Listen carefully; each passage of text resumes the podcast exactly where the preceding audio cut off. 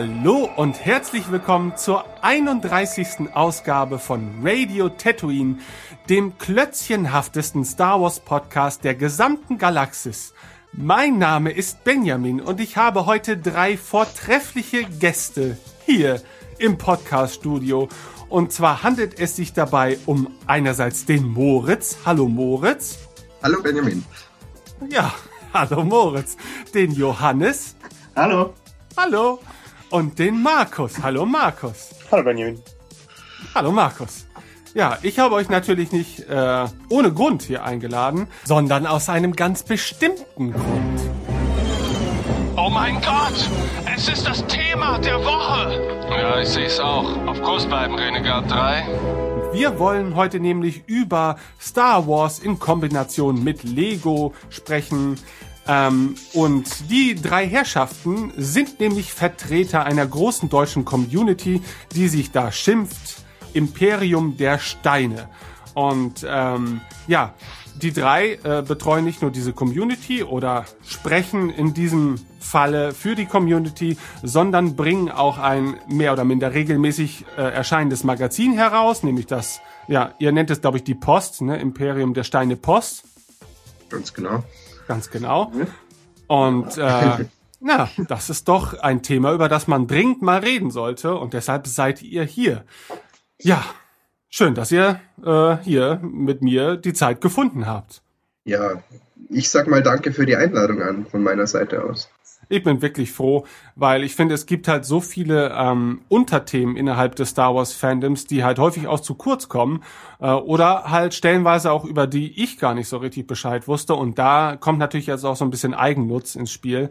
Ähm, ich möchte mich natürlich gerne belehren lassen und äh, hoffe, dass das ist heute der Fall. Ähm, ja, äh, bevor wir jetzt in die eigentliche Thematik einsteigen, würde ich ganz gerne noch etwas über euch erfahren. Also erzählt doch mal ganz kurz was zu euch oder auch meinetwegen auch etwas länger über euch. Äh, fangen wir doch mal mit dem Moritz an. Moritz, wer bist du eigentlich und warum bist du hier?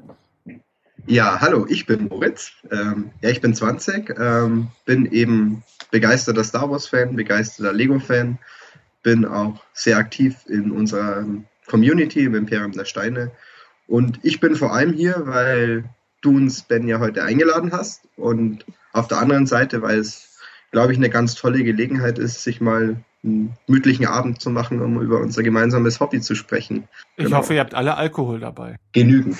Okay, gut. gut, da. Markus, äh, dann, dann darfst du jetzt mal kurz was über dich erzählen. Ja, hallo, ich bin Markus, ich bin 22. Ähm, ich kam vor Jahren über, durch einen Umweg äh, auf Star Wars, weil ich mit Lego angefangen habe, im Gegensatz zu Moritz zum Beispiel. Und äh, habe eine riesengroße Lego-Sammlung und habe mich irgendwann mal entschlossen, man muss doch über den Teller ranschauen. Und da ich äh, als Kind sehr viel Star Wars geschaut habe, bin ich dann irgendwann bei Imperium der Steine gelandet und äh, habe dann über die Jahre mehr und mehr äh, daran teilgenommen und bin jetzt auch äh, im Team und äh, manage das mit den zwei anderen Jungs. Und es macht sehr viel Spaß. Wir haben eine sehr tolle Community und äh, ich freue mich, dass wir da heute Abend drüber reden können. Na, hervorragend. Dann bleibt uns ja nur noch Johannes. Ja, ich bin der Johannes, ich bin 23 Jahre alt. Ähm, ja, bin auch begeisterter Star Wars-Fan, kam eigentlich aber erst so in den letzten Jahren wieder dazu, so durch Clone Wars zum Beispiel. Ähm, und zu EDS bin ich eigentlich eher dadurch gekommen, äh, dass ich digital viel gebaut habe mit dem Lego Digital Designer und meine Werke dann natürlich auch präsentieren wollte und da auf die Community Imperium der Steine getroffen bin, die eben mit Star Wars das Ganze auch noch schon verbindet mit dem anderen Hobby. Okay, super. Also jetzt wissen wir schon mal, ähm, mit wem wir hier sprechen. Ja, Star Wars und Lego. Ähm, für mich ist das ja so ein ja, so ein Konstrukt, das es scheinbar schon eine ganze Ewigkeit gibt, aber so lange äh, arbeiten die beiden Unternehmen ja noch gar nicht zu, äh, zusammen. Ähm, wenn ich richtig informiert bin, gibt es äh, Star Wars Lego tatsächlich erst seit 1999. Es waren steinige Anfänge. nee, ähm, also Lego Star Wars ist 1999 mit Episode 1 zusammen erschienen. Da gab es dann auch die ersten Episode 1 Sets und eine kleine kleine Anzahl an Sets zur klassischen Trilogie. Und das hat sich jetzt in den letzten Jahren dann doch ähm, sehr gut äh, sehr gut entwickelt. Also man kann dazu sagen ja eigentlich, dass Lego Anfang der 2000er ja ziemlich in der Krise gesteckt ist, ähm, finanziell. Und da haben wohl auch Lizenzthemen, gerade Star Wars, ähm, natürlich viel dazu beigetragen, dass sich das Ganze stabilisiert hat. Und 16 Jahre für ein Lizenzthema, das hat, glaube ich, haben viele Lego-eigene Themenreihen ähm, nicht durchgängig geschafft. Und ja, ich glaube, das spricht auch für die Größe des Hobbys oder für die Größe der Fangemeinde und für die Größe der Kinderzimmer, wo die ganzen Sets über die Jahre Platz gefunden haben. Das heißt also, ähm, ähnliche Lizenzen, also es gibt ja, oder es gab ja in der Vergangenheit zum Beispiel äh, Lego Herr der Ringe oder zum Beispiel ja seit einigen Jahren auch Minecraft, ähm, haben alle nicht, sage ich mal, das Durchhaltevermögen der Star Wars Lizenz besessen, oder? Ich glaube, dass es weniger das Durchhaltevermögen war als die Aktualität. Also es gab 2002 kurz nach oder kurz nach Star Wars 2001 kam ja dann Harry Potter auch ähm, und das war dann so das nächste große Lizenzthema und danach auch Indiana Jones. Ich glaube, auch Herr der Ringe ist ein tolles Lizenzthema, bloß das war für die, für die Kinder und für die ist halt Lego normal in erster Linie einfach gerade aktuell mit dem Hobbit und das lässt halt irgendwann nach und Star Wars ist irgendwie immer präsent gewesen. Also ich glaube, dass das ein ganz groß, eine ganz große Rolle spielt und das sieht man auch an den Themen, wie sich die entwickelt haben. Also 2008 zum Beispiel kam ganz viel Clone Wars Lego, wie der äh, Kinofilm bei uns gestartet ist. Und jetzt ist natürlich The Force Awakens mit dem neuen Star Wars Film ähm, das neue Zugpferd, vermutlich. Da bin ich ja mal gespannt, ähm, wenn man jetzt mal so grob überschlägt oder wenn man das jetzt in kompletten Sets ausdrückt, ähm, wie viele komplette Sets in Sachen Star Wars hat denn jeder von euch? Wisst ihr das? Ich meine, wenn jemand das weiß, dann auch ihr, oder? Johannes hat da, glaube ich, den besten Überblick. Ja, um die 30 sind es bei mir. Also, ist ganz eine ja, ganz überschauliche Menge, aber manche haben da ja viel mehr. Also.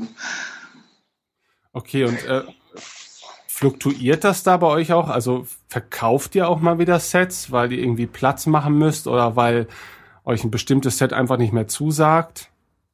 Ich glaube, du musst ja generell äh, unterscheiden, was der Lego-Fan selber mit dem Set am Ende macht. Es gibt Leute wie jetzt zum Beispiel Johannes, die die Sets aufbauen und sich in die Vitrine stellen und sich da dann äh, ein Jahr lang dran erfreuen oder auch länger. Es gibt Leute ähm, wie mich, die diese Sets kaufen, einmal vielleicht aufbauen und dann auseinandernehmen und daraus dann neue Sachen erschaffen. Und ich in meinem Falle würde diese Sets dann eher weniger verkaufen, weil ich die ja so gesehen unendlich oft recyceln kann und etwas Neues daraus erschaffen kann. Aber ähm, wenn, ich, wenn ich Sets sammle, um sie einfach nur in der Vitrine zu, äh, zu anzuschauen, dann ist, glaube ich, die Bereitschaft, das zu verkaufen, höher. Ähm, ähm, ich weiß jetzt nicht, wie zum Beispiel Moritz das handhabt. Also es ist ähnlich. Also ich zerlege grundsätzlich einen Bausatz, den ich nur einmal habe, ungern, auch kleinere Sets. Ich finde, das ist einfach so eine Einheit, die ich mir behalte. Aber ich bin mittlerweile so, dass ich einfach nicht mehr alles kaufe. Also ich kaufe mir die Sets, die mir optisch gefallen, die mir von den Teilen her möglicherweise gefallen, gerade bei den kleineren. Und ich bin zum Beispiel vor allem Figurensammler. Also ich handhabe das grundsätzlich so wie Markus, dass ich mir Einzelsteine besorge und daraus meine Modelle baue und dann vor allem die Figuren ähm, eben verwerte. Aber es gibt auch Sammlerserien, die kauft man sich und auch wenn der Preis manchmal verlockend ist, also ich würde gewisse Sets, die ich habe, sicher nicht mehr verkaufen. Äh, ich denke mal, ähm, diese Lego-Sammelleidenschaft unterscheidet sich dann ja zum Beispiel auch von den ja, üblichen Star Wars-Sammlungen, dass eher schon, denke ich mal, überwiegend die Sets auch tatsächlich auspackt und, und aufbaut, weil sonst macht das Ganze ja relativ wenig Sinn. Gibt es denn bei euch auch Leute, die das halt wirklich so wie den heiligen Gral verpackt im Regal aufbewahren und bloß nicht anfassen, äh, in der Hoffnung, dass vielleicht irgendwann mal in 20 Jahren daraus ein Profit entsteht oder so? Ja, da gibt es sehr viele Abstufungen. Ähm, ich kenne einen ähm, Freund von mir, der hat zum Beispiel jedes Star Wars Set dreimal. Das eine äh, landet ungeöffnet äh, in äh, super Verpackung irgendwo in seinem Tresor. Äh, das zweite wird aufgebaut und das dritte ist dann für den eventuellen Verkauf in 40 Jahren oder so angedacht. Wobei ich, ich glaube, einen Gewinn hat man bei Lego Star Wars immer. Also Wertsteigerung hat man, auch wenn es ausgepackt ist. Und du musst keine 20 Jahre warten. Ja. Da ja. sind viele Sets ein sehr gutes Beispiel. Also gerade der beliebte UCS Millennium Falke, ähm, der mittlerweile für Preise gehandelt wird, da wo jedem normalen Spiel, Spielzeugliebhaber und Lego-Liebhaber eigentlich irgendwann die Lichter ausgehen, weil man sagt, es ist Irrsinn, was das Zeug heute wert ist. Okay. Nach wenigen Jahren. Vielleicht sollte man kurz noch dazu erklären, UCS, das ist diese Ultimate Collector Series, ne? Ganz genau, das ist die große Sammlerserie von Lego sozusagen, die auch tatsächlich auf A-Falls, also erwachsene Lego-Fans oder 16 plus, sagen wir mal, ähm, dann auch abzielt. Okay, wisst ihr, wie viele Modelle es da bislang gab?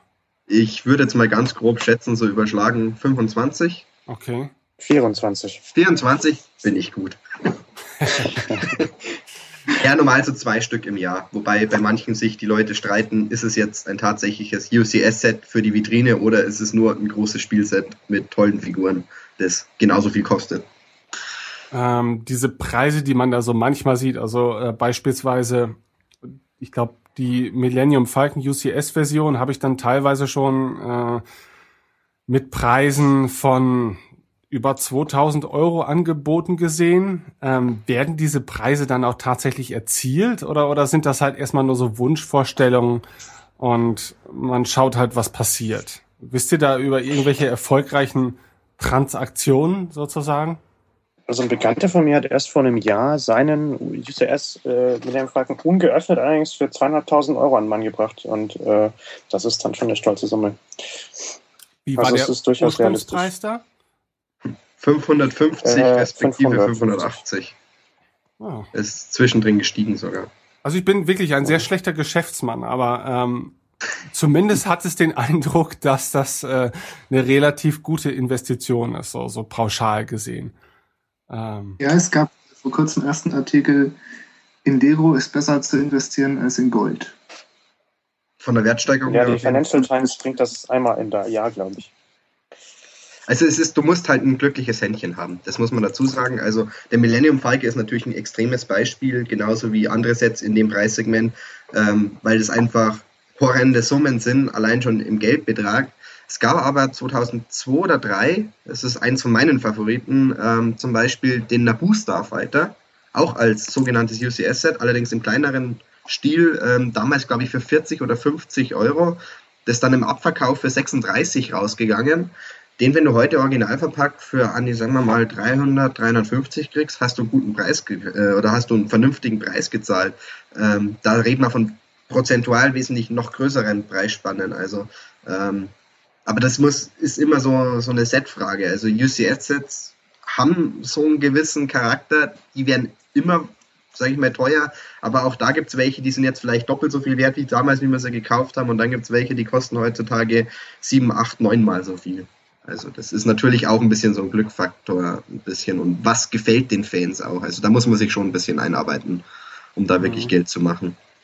Meiner Meinung nach oder meiner Erfahrung. Wie ist denn das bei den UCS-Modellen untereinander, ähm, was den Maßstab angeht? Also gibt es da irgendwie so eine gewisse Regel bei, bei Lego? Also mir ist natürlich äh, bewusst, dass die meisten Sets natürlich nicht maßstabsgetreu sind, ne, weil sie ja stilisierte Abbilder, sage ich mal, der Realität nur sind. Aber ähm, bei den UCS-Modellen, dadurch, dass sie eben so detailliert sind, ähm, sind die im Maßstab vergleichbar untereinander. Und ich meine, mir ist natürlich äh, klar, dass ein Sternzerstörer, gab es den auch als UCS, ja, oder? Ja, ja. Ähm, ja. Der ist dann natürlich nicht 30 Meter lang, nur um den Maßstab gegenüber eines Millennium Falcon einzuhalten. Aber vielleicht so, was so die mittelgroßen Gefährte angeht, ist das irgendwie Unterliegt das einer Regel oder ist das einfach nur so, wie es kommt? Also ich würde das in drei Stufen unterteilen. Ich weiß nicht, wie ihr das jetzt, Markus Johannes. Ja. Also es gibt ja diese, gerade der X-Wing ist natürlich ein relativ beliebtes Beispiel, weil das ist eins der ersten oder das erste UCS-Set mit einem TIE Interceptor, ähm, das ja jetzt vor zwei oder drei Jahren neu aufgelegt wurde. Ähm, und auch der TIE Fighter, der aktuell jetzt da ist, die sind wohl im Studio-Scale-Maßstab. Also die sind ungefähr so, wie die Studiomodelle auch damals tatsächlich waren. Mhm. Ähm, natürlich kann man das nicht bei jedem äh, Set umsetzen. Also die Executor, die ist halt einfach so, wie es bei Lego funktioniert, vermutlich. Und dann gibt es aber auch UCS-Sets, die tatsächlich im Maßstab mehr oder weniger eins zu eins zu den Figuren sind. Also da gehört natürlich der Millennium Falke dazu. Da gehört aber auch der Lambda Shuttle dazu, den es mittlerweile auch nicht mehr gibt und die Slave One jetzt aktuell. Das sind so diese, diese Hybriden aus Spielset und UCS, wenn man es so nennen will. Und dann gibt es UCS-Sets, die eben entweder keine in Anführungszeichen sind, weil sie nur große Playsets sind oder ähm, die, die vollkommen aus der, aus der Bahn brechen. Also zum Beispiel der ATST, den es mal gab, ich weiß nicht, der glaube ich hatte auch keine Studiogröße, da war, der war zu groß, der war einfach so, dass man schön darstellen hat können. Habt ihr selber welche? Hm, ja. Ja. ich schon. Natürlich. Ähm, mir sind sie normalerweise zu teuer zu kaufen. Allerdings habe ich äh, letztes Jahr bei einem Forum äh, die Slave von gewonnen. Ist auch nicht schlecht. Also. Gewonnen? Oh, oh. Also, liebe Zuhörer, Zeit sich da mal anzumelden. Muss man aber auch schön bauen können. Ah, okay, gut. oder, oder, oder, gut schreiben, stimmt, Johannes? Oder gut schreiben, ja. Okay, gut, gut. Dann habe ich nichts gesagt. Aber äh, Mühe muss dann ja auch mal belohnt werden. Ne? Ich glaube, dass das, ähm, um das mal einzuwerfen, grundsätzlich ein guter Punkt ist. Also gerade wenn man Lego-Sets sucht und vielleicht auch für sich sucht, weil das Set einem so gefällt und man hat es erst jetzt entdeckt und es kostet so viel, ähm, kleiner Tipp, den ich auch auf Ausstellungen den Besuchern immer gebe, innerhalb der Communities gehen andere Preise. Es ist so. Du gibst ein Set lieber einem Sammler, wo du weißt, wo es hinkommt, wo du vielleicht auch persönlich kennst. Da habe ich schon Preise weit oder weit unter offiziellem Wert erzielt. Und da reden wir jetzt nicht von den Amazon-Werten, weil die sind irre, sondern es gibt ja da inoffizielle Seiten und einen quasi inoffiziellen Marktwert.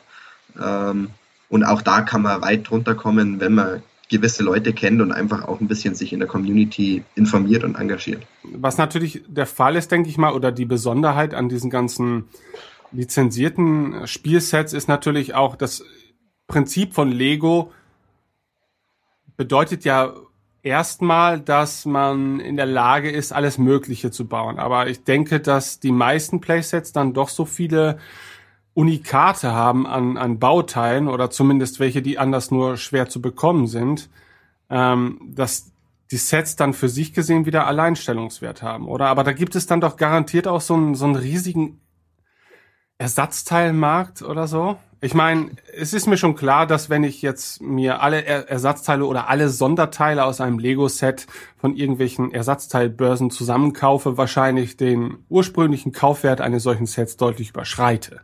Na, ne, aber ähm, das so. steckt doch bestimmt auch ein gewisses Kalkül natürlich dahinter, ne? dass man halt eben viele Lego-Modelle halt eben nicht aus normalem Lego einfach so bauen kann, zumindest nicht in dieser in dieser Artikulation, die dann die Playsets letztendlich bieten. Es sind vor allem dann am Ende die Details und die Farben, die das Ganze ausmachen. Also die beiden Ultra-Beispiele sozusagen, die Slave, äh, Slave One sage ich schon, der Millennium Falke und der Naboo Fighter. Ähm, der Millennium Falke, ähm, das glaube ich weiß keiner besser als Markus, der hat zwei Elemente drinnen, ähm, Schiffstagelagen von Piratenschiffen, die nur in diesem und noch an einem anderen Set, glaube ich, das auch sehr teuer war, ähm, äh, ja. in hellgrau vorkamen. Und das andere Set ist nicht mehr offiziell verfügbar, weil es ein äh, Set rein für Schulen gedacht ist und die kosten mittlerweile, ich weiß nicht, 200 Euro aufwärts das Stück und du brauchst zwei davon für dieses, äh, für diesen Millennium Falcon. Genau. Mhm. Und dann auch die bedruckte Radarschüssel, also da kommen die drei Teile zusammen. Ich, wenn ich jetzt überschlagen würde, wahrscheinlich schon auf 300 Euro drei einzelne Steine. Na, du bist und, bei den drei einzelnen Teilen beim Ursprungspreis des Sets. Oder mittlerweile sogar schon, mittlerweile sogar schon weit drüber. Also ich schaue da jetzt auch nicht jeden Tag nach. Und beim Naboo Fighter, diese UCS-Version ist halt besonders, weil da wahnsinnig viele verchromte Teile drin waren, die, ähm, die seitdem nicht mehr produziert wurden. Und die natürlich auch den Charme von so einem Set dann am Ende ausmachen. Hat äh, Lego eigentlich neben Star Wars noch eigene Weltraumsets heutzutage oder ist das komplett verdrängt das, worden? Das kommt tatsächlich immer sehr wellenweise, aber äh, die Kategorie Space ist ein fester Bestandteil des Lego-Sortiments. Also äh, trotzdem Star Wars sich da seit äh, nunmehr 16 Jahren eisern festkrallt, hast du alle zwei, drei Jahre äh, ein neues Space-Thema, das wieder thematisch und farblich und äh, storytechnisch anders aufgestellt ist, aber es ist immer ein Space-Thema da. Ähm, was haben wir aktuell, Jungs? Gibt es aktuell noch eins? Ich weiß nicht, es könnte gerade wieder so ein Jahr sein, wo es gerade draußen ist und dann wird es nächstes Jahr wieder äh, neu aufgesetzt. Also ich glaube, ähm, ich glaube, aktuell sind weniger so diese Alien-Themen, sondern eher so dieses normale. Genau, Space Shuttle, Mondrakete, so. Genau, nächstes Jahr haben wir dann wieder, äh, da haben sie jetzt sich was ganz Neues ausgedacht. Da werfen sie die Themen äh, Castle, also Ritter und Space in einen Topf und dann kommen irgendwelche Steampunk Space Ritter raus. Äh, mal schauen, was das wird. Die Nexonites. Die Nexonites, genau, aber das letzte Space-Thema gab es erst letztes Jahr, da haben sie sich mit irgendwelchen ähm, Insektoiden äh, Marsmenschen Ah, ja, stimmt. geschlagen. Galaxy Quest, glaube ich, war das, oder? Galaxy Squad, glaube Oder ich. Galaxy Squad, genau. Ja, also es ist immer, ist immer relativ wellenweise und es ist halt immer so dieses Klischee-Space-Thema quasi Aliens gegen Weltraum, gute Menschen. Ähm, das kommt immer wieder, das ist ja schon seit Anbeginn äh, Bestandteil. Und wie Marco schon sagt, also auch diese, diese Crossover jetzt mit Castle, das ist natürlich extrem, aber Lego hat ja momentan auch so eine ähm, Asien-Serie, äh, Ninjago quasi äh, im Programm. Auch die hatten schon so Space oder zumindest moderne Elemente drin. Also das äußert sich ganz unterschiedlich. Aber klar, Star Wars ist da immer noch mal so ein alleinstehender Block, der da auch immer unberührt blieb bisher. Kennt noch jemand, wo ich jetzt schon die Profis hier äh, an der Angel habe, kennt noch jemand M-Tron? Ja, Ja, natürlich. natürlich. Ach, Gott sei Dank. Ich bin also doch nicht so alt. Classic Space ist immer ein gutes Thema bei Lego-Fans. Also Okay. gerade in der Das war, Science-Fiction-Gemeinde. das war nämlich so in meiner Kindheit so im Prinzip mangels Lego Star Wars, so der Lego Star Wars Ersatz. Ne? Weil äh, klar, ich war schon als Kind Star Wars Fan und natürlich auch Lego Fan und M-Tron war halt so ah, das die Ersatzdroge letztendlich. Und ähm, ich musste nur immer wieder dran denken und auch heute wieder, weil ich mit diesen Playsets halt unglaublich viel Spaß hatte und damals auch eine sehr großzügige Oma hatte, die eigentlich bei jedem Einkauf zumindest so ein ganz kleines M-Tron-Set hat springen lassen und von daher war das, war das schon eine sehr schöne Zeit. Ja. Ja, ja, so eine Oma oder eine Patentante kann da schon ganz glücklich sein in so einer Situation. Ja, vor allen Dingen, weil ja Lego auch immer so als das vernünftige Spielzeug angesehen wird, hat man da auch immer ein bisschen bessere Rechtfertigungsgründe. Hust zurecht, Hust. Ja, ja, klar, klar zu Recht. Also ich denke allein an Feinmotorik. Ähm, ja, erlernt man durch durch das Spiel mit Lego schon mal so die ein oder anderen äh, Prozentpunkte, die einem vielen Kindern heutzutage wahrscheinlich entgehen, wenn sie denn auf andere Dinge zurückgreifen, wie zum Beispiel Minecraft oder sowas immer so als das Lego der Gegenwart dargestellt wird. Wobei meiner Meinung dass ja, das sind zwei völlig verschiedene Dinge. Also ich finde auch Minecraft hat durchaus seinen Reiz, aber ich habe diesen Vergleich nie so wirklich verstanden. Äh, Also es ist halt höchstens die Optik, die da vergleichbar wäre. Dafür gibt es jetzt Minecraft-Lego. Ja, ja stimmt. Und das ist auch, dass Lego jetzt selber ein Minecraft-Spiel im Prinzip rausgebracht hat. Lego Worlds heißt es. Und das ist im Prinzip eins zu eins Minecraft, nur halt mit digitalen Lego-Steinen. Also die Ähnlichkeit im System ist, glaube ich, da. Ich habe eckige Blöcke und baue damit was. Ja, Wobei zum- ja, okay, aber auch in der Realität hast du häufig eckige Elemente, die du aufeinander stapelst, um, um irgendwas zu bauen. Also ähm, Minecraft geht bestimmt in diversen Aspekten teilweise über Lego hinaus, was so die Komplexität angeht und so weiter. Aber natürlich das haptische fehlt da komplett. Und äh, gerade das finde ich doch ist sehr wichtig eigentlich. Aber das ist auch vielleicht meine völlig spießige, über 30-jährige Meinung, dass Kinder auch mal tatsächlich mit echtem Spielzeug noch spielen sollten. Vielleicht ist die auch total rückständig, ja. Aber Das würde ich jetzt nicht so sehen. Also in meinen Augen ist es sehr wichtig, dass Kinder haptisches Spielzeug haben. Und äh, sollte ich mal Kinder haben, werde ich die mit Lego behäufen, weil das in meinen Augen tatsächlich das äh, beste Spielzeug für sowas ist. Also du lernst damit ja nicht nur die Haptik, du lernst dazu natürlich auch, äh, sagen wir, Statik. Äh, Wie baue ich ein Haus, damit das nicht gerade nach dem Anschauen zusammenfällt? Oder äh, du brauchst ja auch, keine Ahnung. Ich habe ja früher sehr viel Flugzeuge gebaut mit Duplo, meine ich mich zu erinnern. Und die müssen ja auch zusammenhalten. Mit Duplo habe ich schon Sternzerstörer gebaut. nee, nee, ich, ich, fa- ich fand das cool, das war ein richtiges Highlight. bisschen bunt, aber ein bisschen Ja, und die Lego-Designerin war so überrascht. Form, aber ansonsten. Wir, wir Star Wars-Fans, wir sind einfach verrückt. Ja, man kann Star Wars aus allem bauen.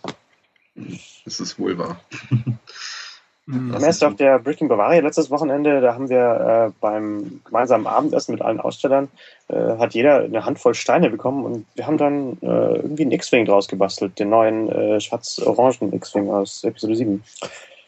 Aus, keine Ahnung, Schraubenschlüsseln und so ein Zeug. Also das ist äh, generell alles möglich. Ja, und ich habe vor zwei Jahren am Tablescript-Tisch im Legoland äh, einen Delta 7 Fighter gebaut, der Playset-tauglich ist. Bevor wir jetzt gleich über eure eigene Community sprechen wollen, ähm, ihr erwähnt immer mal wieder in dem ein oder anderen Nebensatz den Lego-Designer. Äh, was ist oder war das für eine Software? Ähm, ja, der Lego Digital Designer ist ähm, ja eine 3D-Software, also CAD-Software, in der es die Lego-Teile, die aktuell existieren und auch schon ein paar, die nicht mehr hergestellt werden, äh, vorgefertigt als 3D-Modelle gibt und das Programm weiß auch, wie die zusammenpassen und dementsprechend kann man da recht einfach dann am Computer was bauen. Ja. Man sollte dazu sagen, es ist offizielle Freeware von Lego, also die kann man bei Lego direkt genau, runterladen. Genau, ist kostenlos und gibt auch mittlerweile, habe gestern erst wieder mit rumgespielt, etliche Programme, mit denen man dann die Modelle auch sogar rendern kann. Johannes ist da eh ein Profi drin, also dass man dann teilweise wirklich Modelle baut, entweder um sie nachzubauen mit realen Steinen oder um sie so zu rendern, dass man die digitalen Modelle auch tatsächlich anderen vorstellt. Also es ist, ist gerade für Planungszwecke ein ganz interessantes Tool. Okay. Ähm, wie sieht das in Sachen 3D-Druck aus? Gibt es schon so ein paar Leute von euch, die halt so tief in der Materie drinstecken und vielleicht noch einen 3D-Drucker zu Hause haben, dass sie sich ihre eigenen Lego-Sonderteile ausdrucken können oder entwerfen können? Also das gibt's schon, aber äh, noch in sehr geringem Umfang, weil das Problem einfach darin besteht, dass du mit diesen handelsüblichen 3D-Druckern, die ja an sich schon mehrere tausend Euro kosten, äh, diese, diese Präzision nicht zustande bringst, die Lego-Elemente haben. Ähm, das ist sehr schwer, genau diese Abstände hinzukriegen, die ein Lego-Element braucht, damit es auch fest auf einem anderen Stein sitzt. Mhm. Und äh, das zweite Problem ist dann tatsächlich auch noch die Farbe, weil ähm, es ist, also der Plastik, den Lego verwendet, ist mit 3D-Druckern sehr schwer hinzukriegen und die Farbgebung passt nie. Also die sind grundsätzlich verschieden. Dementsprechend wirst du das, also dem, das Ding ist ja auch, ähm, es ist den meisten auch ein Dorn im Auge, äh, in, in Anführungszeichen, in der Community, weil es doch irgendwie so einen Ansporn gibt äh, oder so einen Anspruch gibt, äh, die Modelle, die man baut, tatsächlich auch mit Lego Elementen äh, zu gestalten, die tatsächlich so existieren, die hergestellt wurden und nicht jetzt wegen jedem Nonsens, äh, der halt ein bisschen Hirnschmalz braucht, direkt ein neues Teil aus dem 3D-Drucker zu lassen. Also es, es gibt Leute, die das machen, aber es ist eine sehr, sehr, sehr, sehr kleine Subgruppe dieser Lego-Fan-Community online. Die okay. Herausforderung bei Lego ist ja quasi auch mit den vorgegebenen Teilen dann ein bisschen kreativ zu sein und das auch mit den gegebenen Teilen realisieren zu können.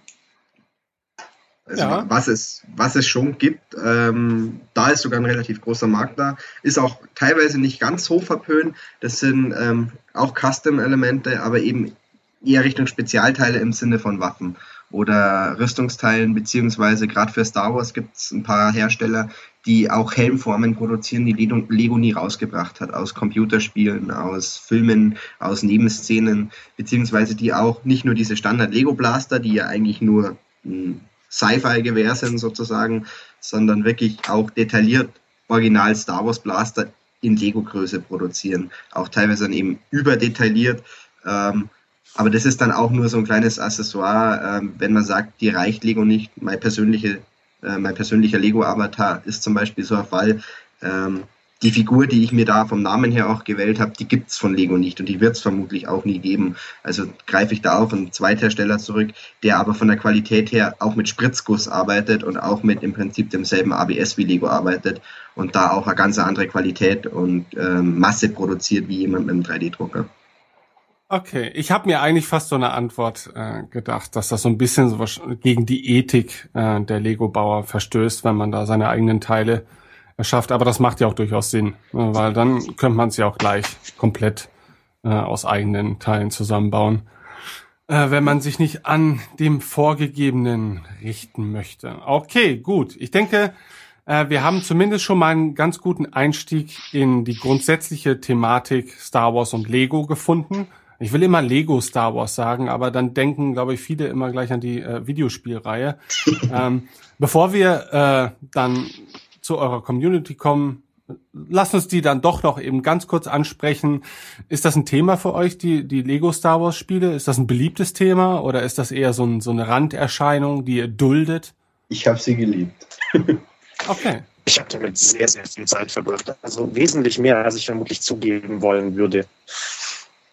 Also das Schöne bei den Spielen ist ja wirklich, dass sie Star Wars sind, aber diese, diese, alles, was Lego ausmacht, dieses, du kannst alles bauen, du kannst jeden spielen, du kannst Leute einfach zerlegen, wie es dir gerade passt, dass sie das in Star Wars reinbringen. Und die haben so viel Selbstironie teilweise drin und so viel Witz und diese ganze, die ganzen Eigenschaften, die auch eigentlich ein Lego-Mocker, also Lego-Bauer, mit sich bringen sollte, die sind in diesen Spielen. Also ich glaube, es gibt keinen, der die mal angefangen hat zu spielen, der die nicht mag. Nee, ich, ich glaube auch die, die Lego-Versoftung diverser Lizenzen zählen wahrscheinlich auch mit zu den, ja, zu der besten Art und Weise, wie man Lizenzen in Computerspielen verarbeiten kann. Also äh, zumindest habe ich da den Eindruck. Da gibt es doch sonst in diesem Bereich wesentlich mehr Schatten als Licht. Und da ist doch Lego ein leuchtendes Beispiel für alle. Absolut.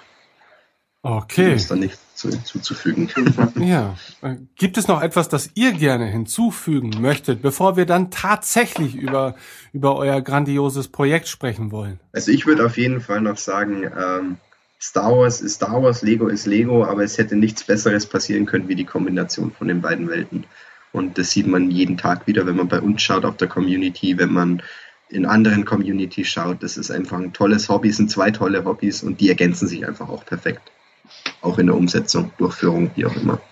Ja, das ist eigentlich das äh, perfekte Abschlusswort für den Podcast. Tja, Mist. Ich wiederhole es dir nachher gerne nochmal.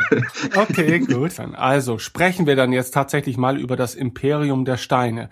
Ähm, ja, Moritz, das Imperium der Steine, was ist das überhaupt im Groben und Ganzen? Wir sind ein Lego Star Wars Fanforum, wenn du es in einem Satz haben willst. Und da steckt natürlich ähm, sehr viel dahinter. Also grundsätzlich, ich habe auch heute nochmal mit Gamo gesprochen, ob ihm was wichtig ist. Und er hat ihm gesagt, er hat, als er damals Imperium der Steine 2006 ins Leben gerufen hat, kam er von Star Wars Union, da wo ihm der Lego Star Wars Forenbereich einfach zu knapp war oder zu untergegangen ist. Und auf der anderen Seite gibt es eine Lego ähm, Sharing-Plattform ähm, Brickshelf, wo du deine Modelle hochladen kannst und zeigen kannst. Und dies, die ist ihm damals eigentlich schon ein bisschen zu outdated gewesen, beziehungsweise er wollte sowas auch für Lego Star Wars für sich und für den deutschsprachigen Raum vor allem. Und diese zwei Probleme hat er dann quasi in Angriff genommen, indem er damals ähm, vollkommen blauäugig, wage ich jetzt zu behaupten, eben Imperium der Steine IDS gegründet hat.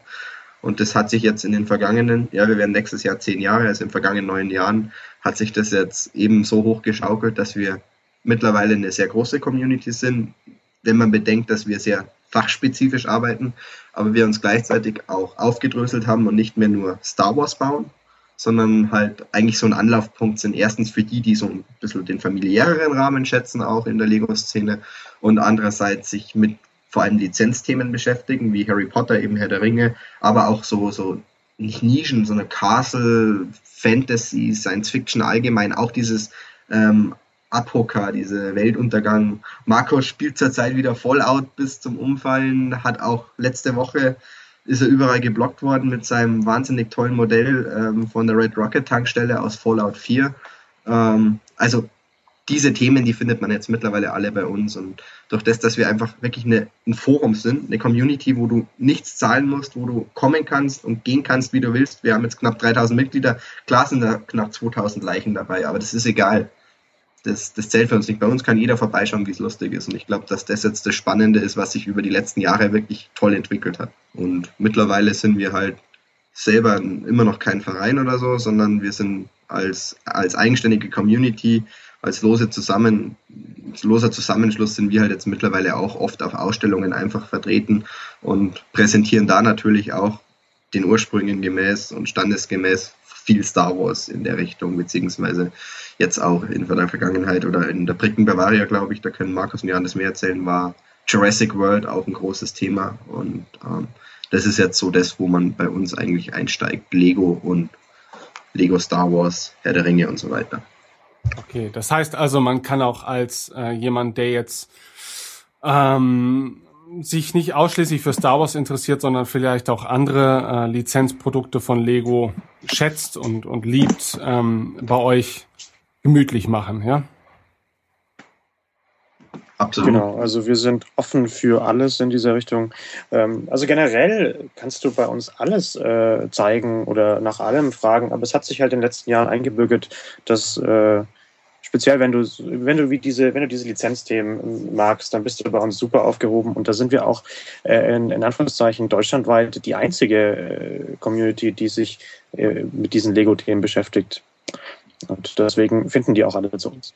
Und bei uns findest du halt auch die Leute, ähm, die sich damit auskennen. Das ist ein ganz großer Punkt. Also bei uns bauen Leute auch manchmal City, kommen auch mit Feuerwehrfahrzeugen und so. Das ist super toll. Ähm, bloß der spricht bei uns einfach nicht immer alle an und darum kommt dann auch vielleicht mal weniger Rückmeldung.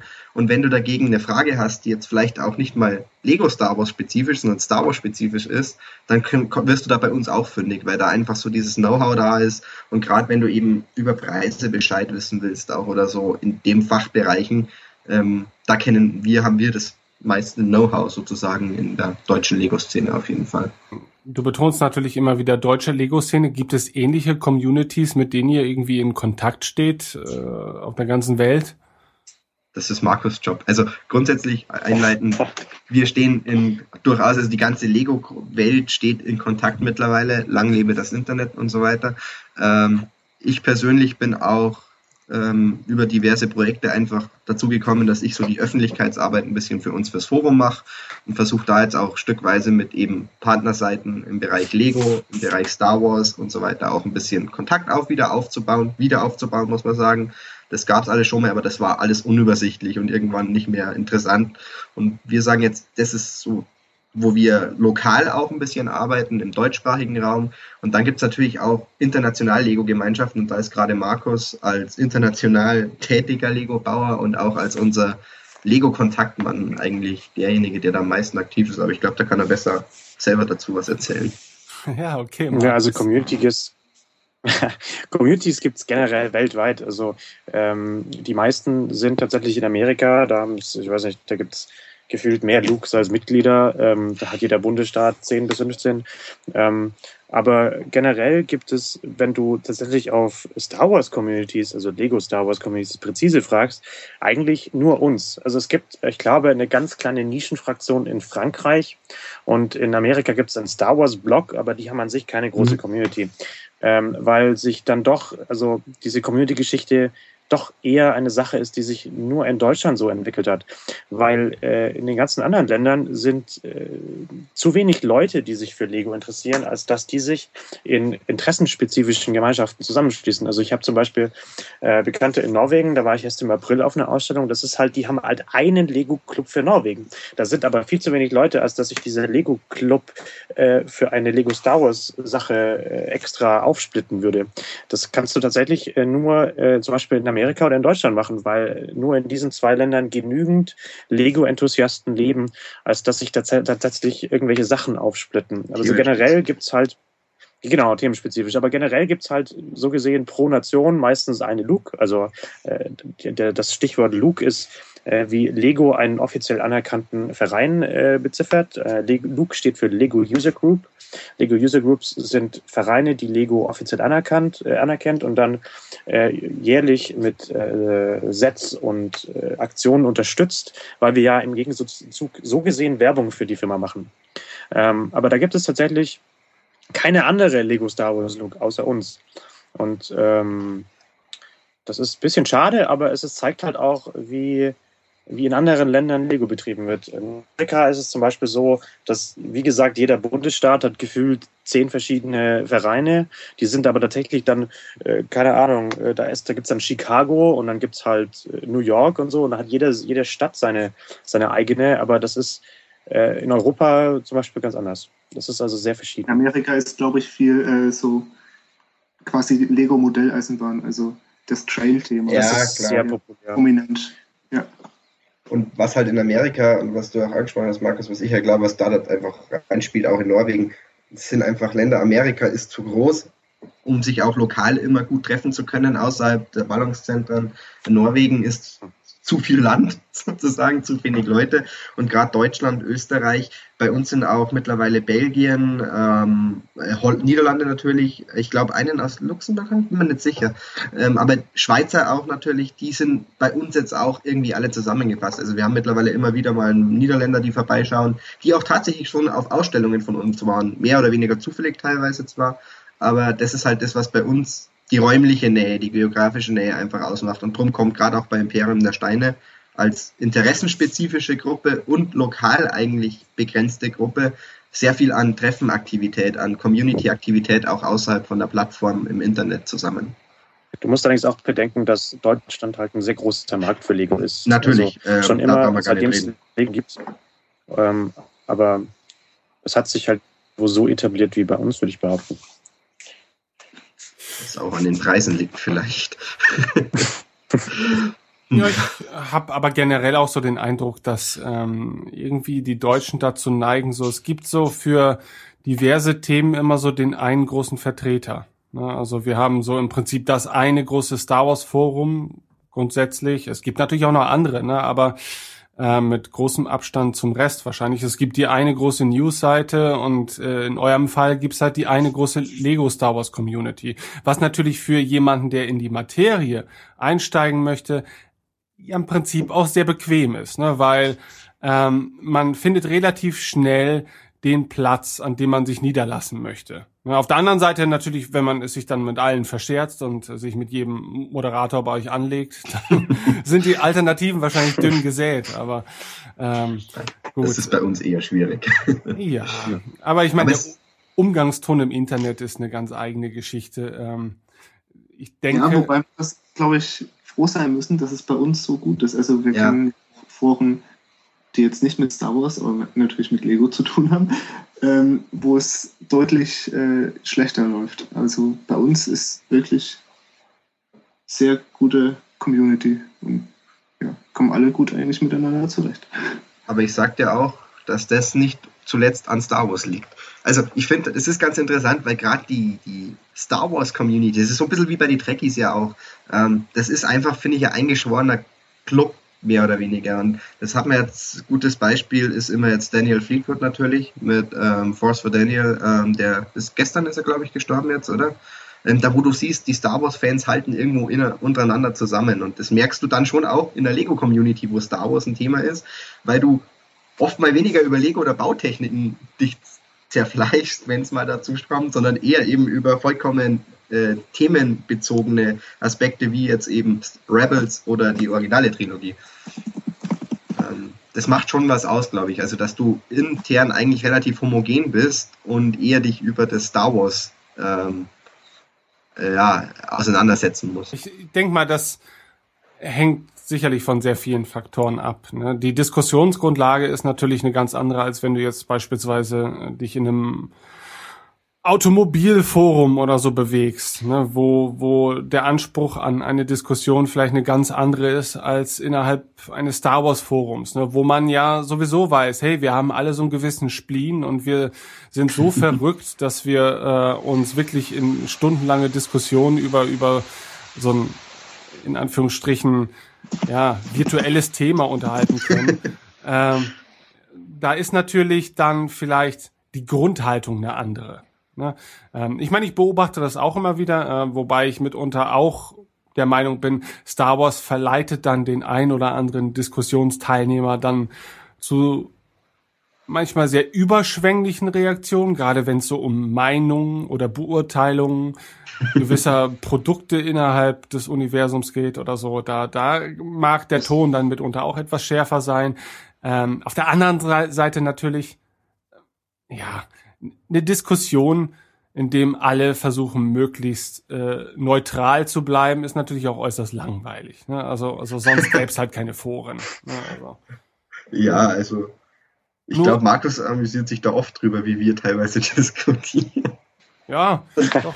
aber ich finde es halt eben auch interessant, dass wie über Jahre hinweg eigentlich das Internetforum schon totgesagt wurde, ja, weil es ja durch diese oder jene andere soziale Plattform abgelöst äh, wurde mittlerweile und man dann doch letztendlich kaum ein besseres Medium findet, um tatsächlich ähm, solche Diskussionen stattfinden zu lassen. Ne? Also diese Möglichkeiten sehe ich weder in Facebook noch auf Twitter, selbstverständlich auch nicht. Ne? Ähm, aber man hat ja auch zum Beispiel auf Facebook durch diverse Gruppen zumindest so ein generelles Medium, um, um themenbezogene Diskussionen zu führen. Aber ich habe immer das Gefühl, das findet da eigentlich gar nicht statt. Und wenn, dann auf einer Ebene, die man nicht will in seinem Leben. Aber das mag auch, äh, das mag, mögen auch meine ganz persönlichen Eindrücke sein. Also, nee, bin, also ja? da kann ich dir voll und ganz zustimmen. Also, ist ja. genau der Punkt, den ich auch, seit ich bei IDS bin, und ich bin eben von uns dreien jetzt doch am längsten dabei, seit sechs Jahren, ähm, auch immer beobachten konnte. Also als ich 2010 wirklich aktiv geworden bin, da war vom Gesprächsfluss her war es ähnlich wie in diesen, wie du sagst, in diesen Interessengemeinschaften auf Facebook. Da wurde über alles und über jedes Thema diskutiert und da hatten wir auch noch in unserer Community IGs, die außerhalb vom Forum liefen. Also da gab es dann die, ähm, die, keine Ahnung, ähm, Lego Star Wars Game Fans und die Lego Star Wars äh, Figurensammler und die ich habe die seltenste Lego-Figur aller Zeiten Gruppe und die Ich hasse die PT-Gruppe. Innerhalb, das war komplett vom Forum selber eigentlich losgelöst. Und es wurde zwischenzeitlich wirklich auch viel gestritten und auch viel diskutiert, oh, wir sind am Aussterben, wir sind am Aussterben, es kommt keiner mehr nach. Und aus dieser Zeit stammen auch viele Leichen im Forum.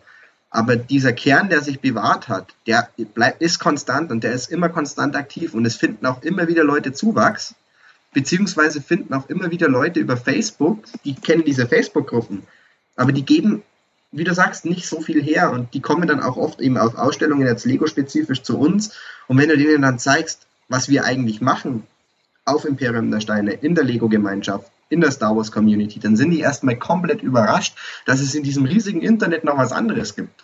Und dass es da wirklich Bereiche gibt, wo du dich austauschen kannst, wo du nicht nur nicht allein bist, sondern wo du auch merkst, wie viele du eigentlich um dich rum hast, die genauso ticken. Und das ist, glaube ich, der große Vorteil, wo momentan auch die Foren vielleicht wieder profitieren, solange die Plattform natürlich gepflegt wird. Tja, das liegt dann ja wohl an euch. ähm, ihr habt ja nicht nur das Forum, ich weiß nicht, ob wir ähm, jetzt schon dazu übergehen sollten, aber euch zeichnet ja noch etwas ganz anderes äh, aus und zwar auf eine sehr wunderbare Art und Weise und an dieser Stelle kann ich mich dann auch erstmals dafür bedanken, denn ihr habt mir eine Ausgabe zugesandt, ich glaube Ausgabe 8 der IDS Post. Ähm, worum handelt es sich denn bei der IDS Post? Die IDS Post, da ergreife ich jetzt auch nochmal erstmal das Wort, weil die IDS-Post ist im Grunde der Gedanke, ich hatte Markus lacht, es war ursprünglich noch vor mir der Gedanke schon da, im Forum ein Magazin bzw. einen Newsletter zu machen, der verschickt wird, der eben in kurzer Form das umreißt, was wir im Forum haben. Wir haben ja doch jeden Tag sehr viel Aktivität. Wir haben auch eben eine leider etwas schwindende Galerie, da leift uns Flickr natürlich den Rang ab, ähm, aber das ist auch nicht immer schlecht. Ähm, wir haben einfach viel Content, der sich aufbläht und da war früher schon der Gedanke, quasi so ein Magazin zu machen und das alles ein bisschen einzudampfen und übersichtlich nochmal zu präsentieren am Monatsende oder im Zwei-Monat-Rhythmus. Und das hat anfangs einfach nicht funktioniert, weil das viel Arbeit ist und jeder weiß, in der Community, die sich täglich verändert, ähm, du kannst nicht aktuell bleiben. Also war das so ein Punkt, ähm, wollen wir da aktuell sein, dann, dann ging das einfach nicht mehr. Und dann ist es erstmal wieder ad acta gelegt worden und irgendwann hat mal jemand angefangen, das Ganze im Forum zu betreiben, in Form von einem eigenen Thread, der dann wirklich IDS Post auch hieß, daher kam dann das erste Mal der Name. Und da ist dann so dieser Anfang gewesen, auch mal ein Interview reinzupacken, beziehungsweise so eine Reportage, Ausstellungsbericht und so weiter. Und auch das hat sich einfach irgendwann verlaufen, weil das keinen wirklichen Charakter hatte, der ein Alleinstellungsmerkmal geboten hätte. Und im Jahr 2012, im Oktober, sind wir dann auch aufgrund von ein paar Veränderungen im Forum einfach zusammengesessen und dann haben ein paar gesagt und eben einschließlich mir, wir wollen was tun und ich habe gesagt, gut, dann machen wir halt die IDS-Post neu und dann versuchen wir ein Magazin auf die Beine zu stellen. Und habe dann mit einer kleinen Redaktion auch angefangen, das so als, als vorläufigen Newsletter zu machen. Und das hat dann relativ schnell funktioniert und ist dann eben jetzt auch das erste Mal die Post 2.0 damals noch als PDF erschienen. Aber das bläht sich irgendwann auf und wenn du nur über die Plattform auch kommunizierst, verläuft sich sowas auch. Und als wir jetzt Anfang des Jahres uns, wir drei jetzt, Johannes, Markus und ich, uns zusammengefunden haben, ähm, auch um das Forum mit neu zu pushen, um die neue Software, die wir seit letztem Jahr haben, ähm, noch neu zu strukturieren, neu zu nutzen. Da haben wir gesagt, gut, wir machen das jetzt nochmal neu und wir machen das jetzt richtig. Da hatten wir jetzt dann auch den Skype-Kontakt und so weiter. Und jetzt ist die IDS-Post wirklich ein Magazin, das den Leuten zeigt, was wir im Forum machen. Das für die, primär natürlich auch digital gerade für die Leute im Forum ist, aber trotzdem ein bisschen abgekoppelt ist. Also das ist unser Magazin, soll wirklich auch gerade Star Wars-Fans Lego nahelegen, beziehungsweise Lego-Fans, und wir haben ja viele verschiedene Themen auch drinnen, zeigen, was wir eigentlich außerhalb von den Standardthemen sozusagen noch machen. Und das ist jetzt das, was die DS-Post eigentlich ist. So eine Mischung aus Newsletter, Magazin und eben Überblick über das, was im Forum dann auch passiert und auch eine Plattform für Ankündigungen, wenn wir im Forum wieder einen Wettbewerb starten oder so. Okay, man sollte dazu nochmal ganz deutlich sagen, dass man die IDS-Post auch abonnieren kann in einer Druckversion. Das heißt also, wer auf Haptik steht, und das dürfte ja gerade unter den Lego-Fans durchaus mal der Fall sein, ähm, der kann das Projekt ja unterstützen, indem er es abonniert. Und das finde ich ist eine wirklich großartige Sache. Also ich habe äh, mir diese Ausgabe jetzt natürlich mal angesehen und bin auch wirklich der, also ich sag's jetzt mal so, was ist, ich hätte gar nicht erwartet, ein so hochwertiges Produkt zu erhalten und wäre auch mit weitaus weniger zufrieden gewesen. Ne? Ähm, aber das fand ich wirklich grandios.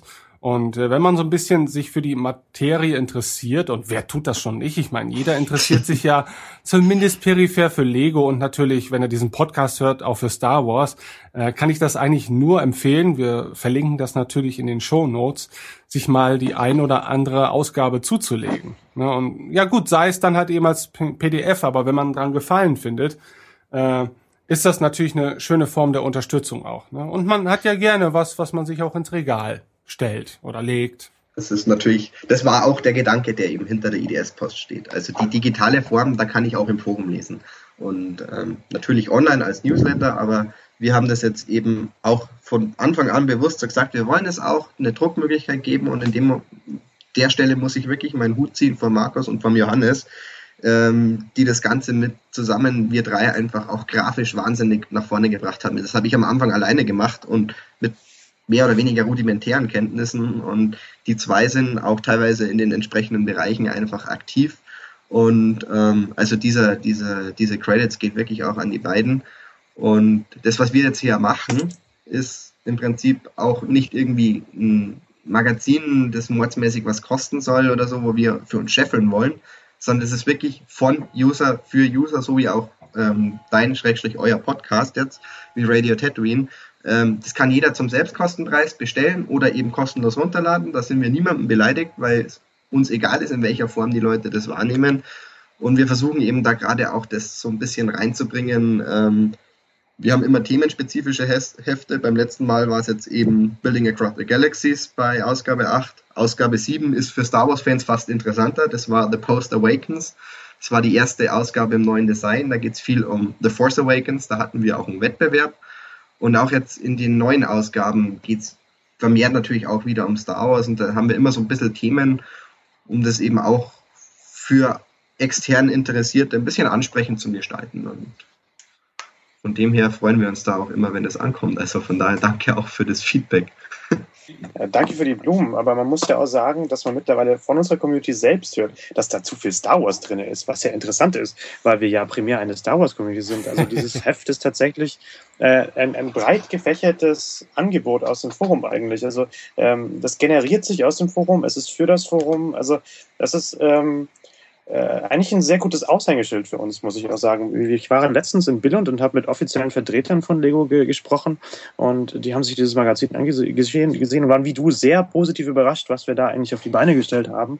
Und das zeigt uns auch, dass es ja auch von offizieller Seite sehr positiv wahrgenommen wird. Und ähm, uns macht das ja sehr viel Freude, weil es ist ja in erster Linie für unsere Leser. Also wir machen das ja nicht für uns. Wir machen das ja für die Community, äh, für Leute, die das äh, aus, von außerhalb interessiert. Und ähm, die Druckausgabe ist da äh, in meinen Augen sehr, sehr wichtig, weil nichts ist besser auf einer Veranstaltung als ein Magazin, äh, auf das man zulaufen kann, das man durchblättern kann.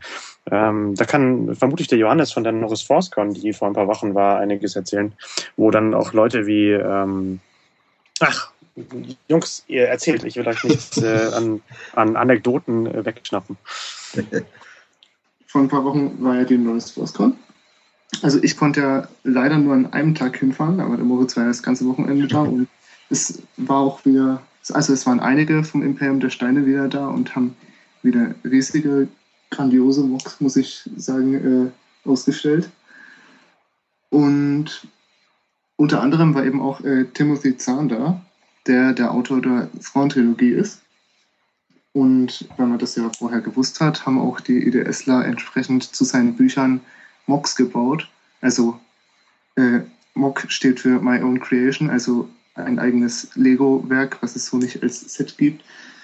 Ähm, ja, und sind dann auch eben mit ihren Bauten zu Timothy Zahn hin und haben sie ihm gezeigt und er war ja sehr begeistert.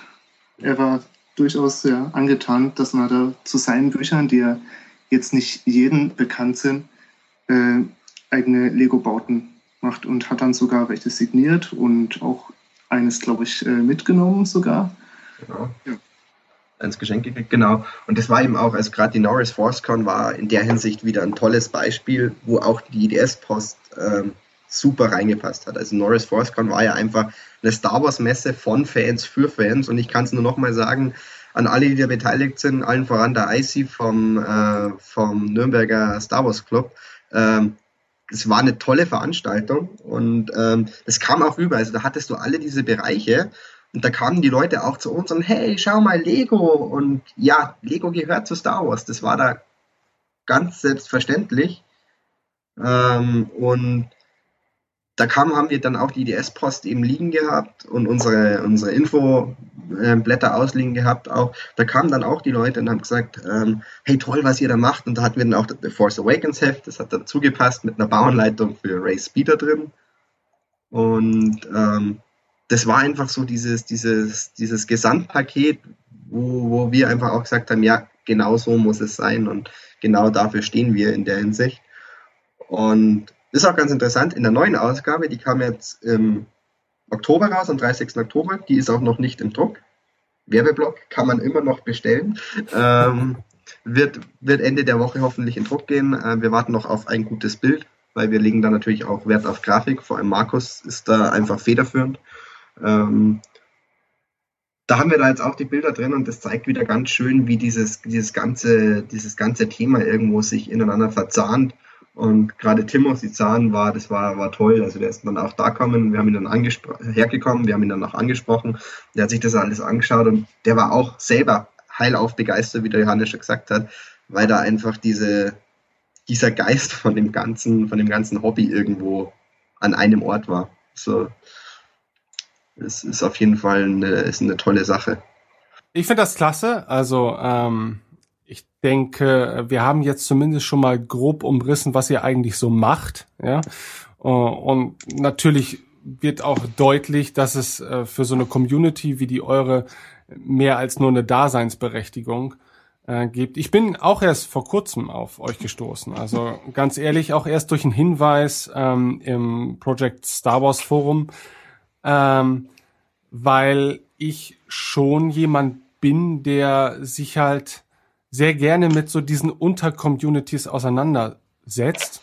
Nicht unbedingt, weil er immer der Meinung ist, dass er Teil davon sein müsste, weil ich manchmal glaube, irgendwie, ich mache schon diesen Podcast und dann fehlt mir einfach die Zeit, da auch, auch noch irgendwie anderweitig Zeit reinzustecken. Aber ähm, ich finde das unglaublich spannend und ich bin dann auch sehr oft neidisch, äh, im besten Sinne, ähm, dass Leute es schaffen, dieses Hobby einfach auch so weit zu führen. Ne? Und äh, gerade, dass aus so einer Community dann halt eben sowas Tolles entstehen kann, wie eben halt eben, ja, natürlich das Forum als solches, aber auch äh, das Magazin, äh, das hat mich doch vom, vom ähm, Stand aus beeindruckt. Und äh, deshalb bin ich sehr dankbar, dass ihr euch die Zeit genommen habt, um uns darüber zu erzählen. Ähm, ich hoffe, äh, das war nicht das letzte Mal, denn ich denke, wir werden auch in Sachen Lego und Star Wars noch ja spannende Zeiten erleben und das ein oder andere Diskussionsthema.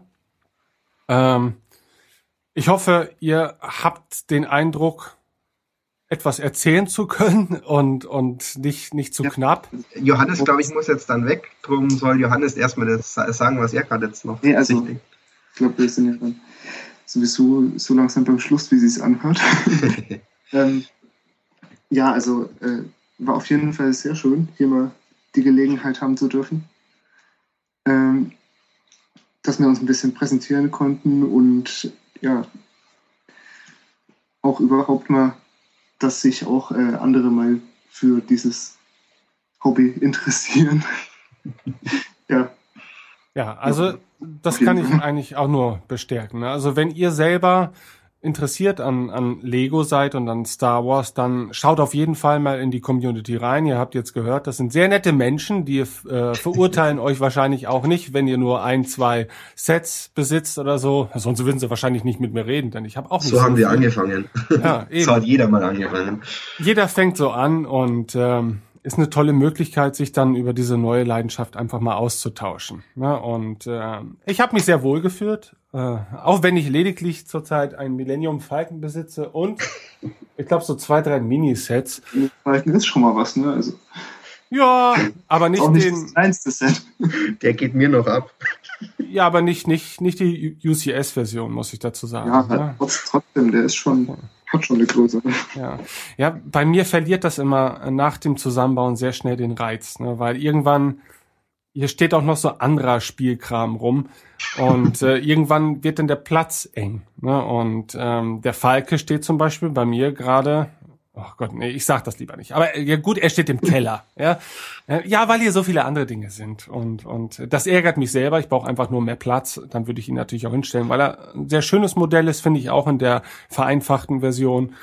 Ähm, und ich bin mir sicher, das war auch nicht das letzte Lego-Set. Und ihr habt auch so ein bisschen meine Leidenschaft heute schon wieder ein bisschen entfacht. Das heißt also, demnächst werde ich mich wahrscheinlich wieder zwischen Nahrung und Lego entscheiden müssen. äh, und ich, ja, ich befürchte, mit den neuen Filmen wird das nicht unbedingt besser. Unser täglicher Kampf.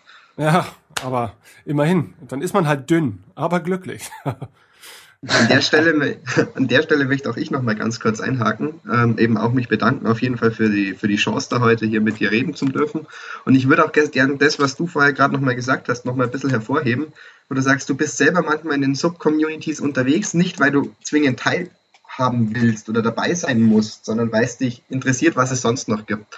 Und das ist, glaube ich, ein ganz wichtiger Punkt, ähm, der auch uns betrifft, ähm, wo, wo wir auch eben gerade momentan selber dabei sind, so ein bisschen diese, diese Fühler auszustrecken. Und das, was ich jedem Star Wars-Fan da draußen nur empfehlen kann, der auch nicht so viel für Lego übrig hat, wobei das sind ja gar nicht mal so viele, ähm, auch wirklich bei uns mal vorbeizuschauen und nicht zwingend sich gleich anmelden zu müssen. Oder bei uns muss man nicht mal was schreiben, um sich anmelden zu dürfen, sondern wirklich einfach auch so das als bisschen als Sinn, als Horizonterweiterung zu nehmen. Und ich kann auch dazu sagen, wir sind natürlich primär Lego und Lego Star Wars Forum, aber wir haben natürlich getreu unserer Wurzeln. Wir kommen aus Projekt Star, äh, Star Wars Union, auch einen Off-Topic in Anführungszeichen Bereich, da wo es durchaus allein um Star Wars geht, um Spiele, um die Filme jetzt aktuell. Also wir sind jetzt nicht eine abgeschottete Community nur Lego, sondern wir sind natürlich auch, so wie wir alle Lego-Bereiche abdecken, ähm, alles für Star Wars offen. Und ich glaube, dass das ganz wichtig ist, ähm, gerade in der Internetzeit und auf Facebook verknüpft sich das eh immer mehr, aber dass man auch innerhalb der Communities da einfach so ein bisschen schaut und entdeckt, was es sonst noch gibt. Ich habe meine Leidenschaft für Hasbro momentan wieder entdeckt, diese blöde Black Series. Ja, oh, da kommt jetzt dieser TIE Fighter, ne? Ja, ich habe ich hab da schon in, die, den Boba Fett von der Celebration mitgenommen und jetzt diesen neuen Stormtrooper in der Comic äh, Con exklusiv, ähm, Norris Force Con exklusiven Verpackung. Es ist auch so, es ist gefährliches Pflaster, wenn man dann wieder seine Fühler ausstreckt. Und die Dinge packst du aus oder bleiben die in der Verpackung? Die bleiben in der Verpackung. Also ah, also, gut, die brauche ich nicht auspacken, weil dann nehme ich den Deckel ab und stelle mir die ins Regal und spielen damit tue ich nicht, muss ich ehrlich gestehen. Nee. Aber, also ich habe mir jetzt ähm, von Anovos in Amerika, muss ich gestehen, den äh, The Force Awakens Stormtrooper Helm bestellt, der im Januar hoffentlich geliefert wird und mal schauen. Das ist auch ein teures Hobby, aber vielleicht kommt da noch die Rüstung hinterher. Ach ja. Also man kann durchaus ähm, seinen Horizont erweitern. ja, okay. Ähm, die anderen beiden, möchten die noch was abschließend sagen? Hat mich sehr gefreut, äh, der Abend. Ähm, ich hoffe, es kommt bei deinen Zuhörern oder bei unseren Zuhörern jetzt auch ebenso gut an. Und äh, also ich würde mich garantiert über, über neue Gesichter in unserer Community freuen. Und äh, wir können das gerne mal wiederholen, weil Lego und Star Wars, das wird auch noch die nächsten 15 Jahre funktionieren und äh, da wird auch jedes Jahr noch dazukommen und äh, immer mehr. Und jetzt, wo der neue Film rauskommt, äh, werde ich daran, davon ausgehen, dass wir im Januar erstmal eine riesengroße Welle an Modellen zu Episode 7 äh, äh, dass wir das erwarten können. Und da freue ich mich auch schon sehr drauf. Also, wenn ihr die dann anschauen wollt, äh, besucht uns. Okay, dann abschließend noch, ähm, wie sind eure, wie ist eure Stimmung zu Episode 7 bislang so? Hype Train Choo Choo. Nein, ähm, in freudiger Erwartung. Ich habe Disney nie verteufelt. Ich bin aber auch, obwohl ich die Trailer geil finde, nie ähm, voller Hype auf Episode 7, nur ich habe immer höhere Erwartungen und ich lasse Disney machen und ich lasse mich überraschen. Am 17. Dezember wissen wir, wie es ausgeht. Hervorragend. Johannes? Ja, ich sag mal, mit J.J. Abrams haben sie auch nicht den schlechtesten Regisseur erwischt. Also haben wir ja schon einige gute Produktionen von ihm erlebt. Ich denke, das wird schon sehr schön werden. Markus? Sehr, sehr positiv. Ich freue mich riesig. Äh, keine Hype-Train wie bei Moritz, aber es wird gut, glaube ich. Hervorragend. Wie man sieht, das Star Wars Fandom ist einfach ein unglaublich nettes Fandom. Ja, wir freuen uns alle und sind alle gut drauf. Noch. Ja. Und fliegen mit den TIE Fightern in den Sonnenuntergang. Spoiler! Ah.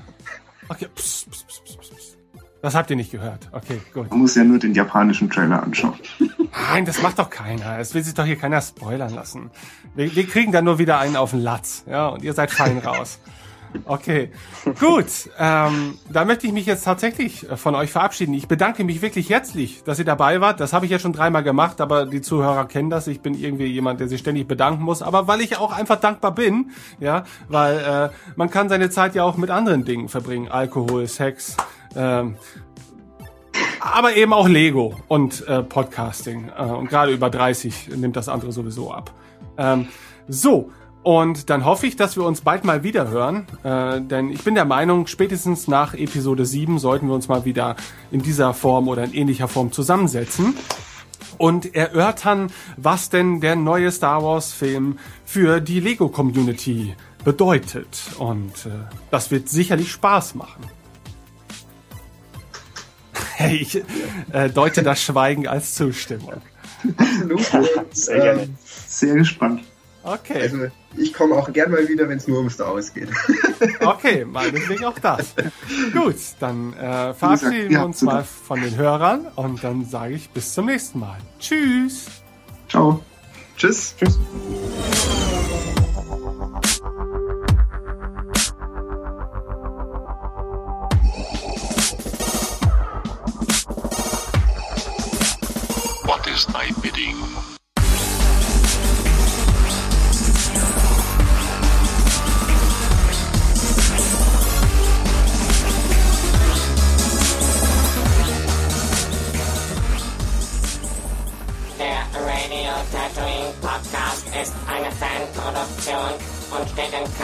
Zusammenhang mit Lucasfilm Limited oder der Walt Disney Company.